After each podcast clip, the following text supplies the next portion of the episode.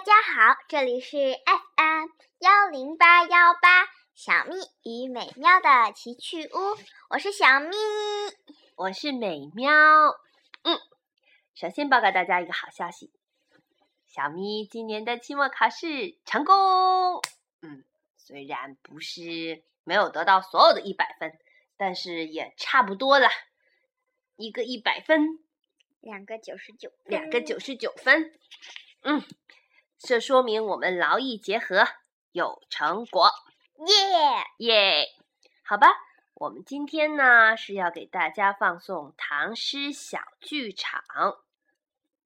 今天我们的诗的名字叫《渭城相送》，嗯，是唐朝诗人王维写的。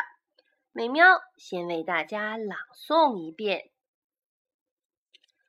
渭城曲》这首诗还有另外一个名字，叫《送元二使安西》。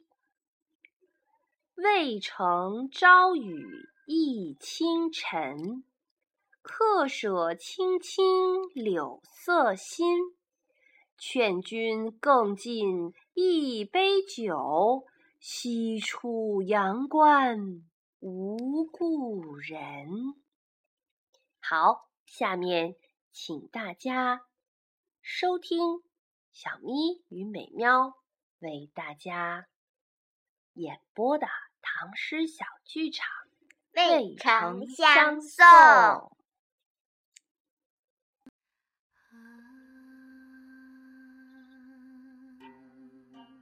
咸阳的早晨，一阵小雨之后，街道上。显得干净了许多，不像平日里总是因为车水马龙的走动而尘土飞扬。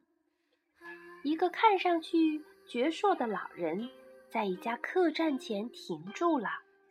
他看上去既不像住店的，也不像吃饭的，站在门前的柳树下，一双手只是抚摸着满是新绿的柳枝。在这个春日初雨的早晨，这个老人似乎很有一些惆怅的情绪，让客栈的小二都不敢过于热情地上前招呼了。客栈里的老掌柜似乎看出些端倪，立刻从柜台前走了过去。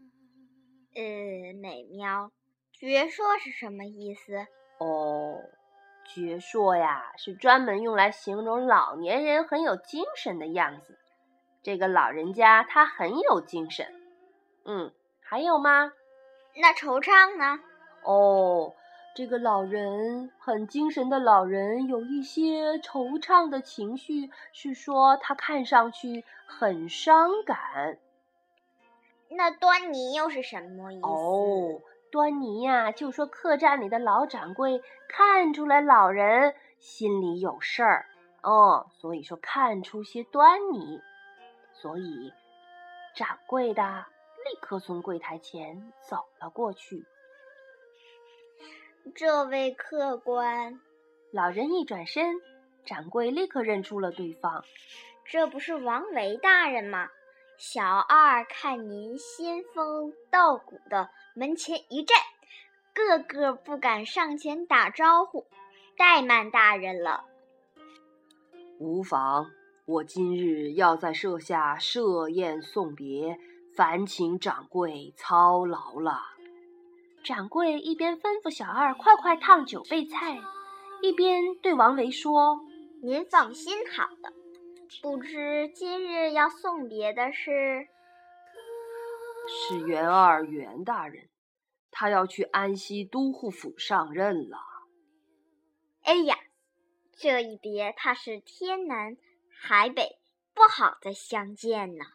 正说着，元儿风风火火的赶了过来。蝈蝈，我来迟了。蝈蝈呀，对不起，没关系，我们继续。王维一把握住了元二的手，两个人似乎有一肚子话要说，却都如鲠在喉，还是掌柜的机灵。呃，如鲠在喉是什么意思啊？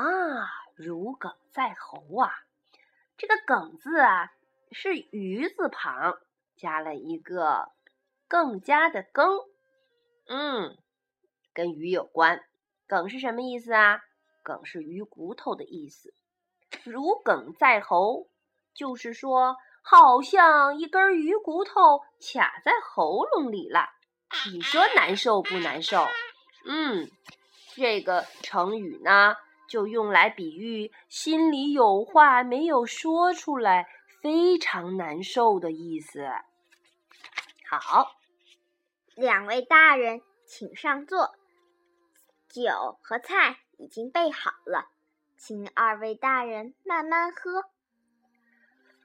啊，谢谢掌柜了，兄弟。此去安西，路途遥远，为兄祝你一路顺风。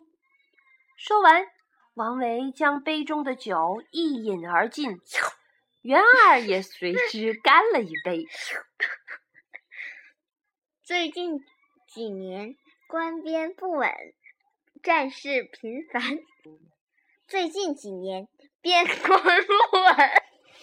很抱歉，小蜜牌元二。现在一时控制不住自己的情绪，所以念了两次，表演了两次，还在旁边笑，让好好的一首有点悲伤的送别诗被他搞砸了。请大家稍后美妙去修理他一下，再回来继续为大家放送。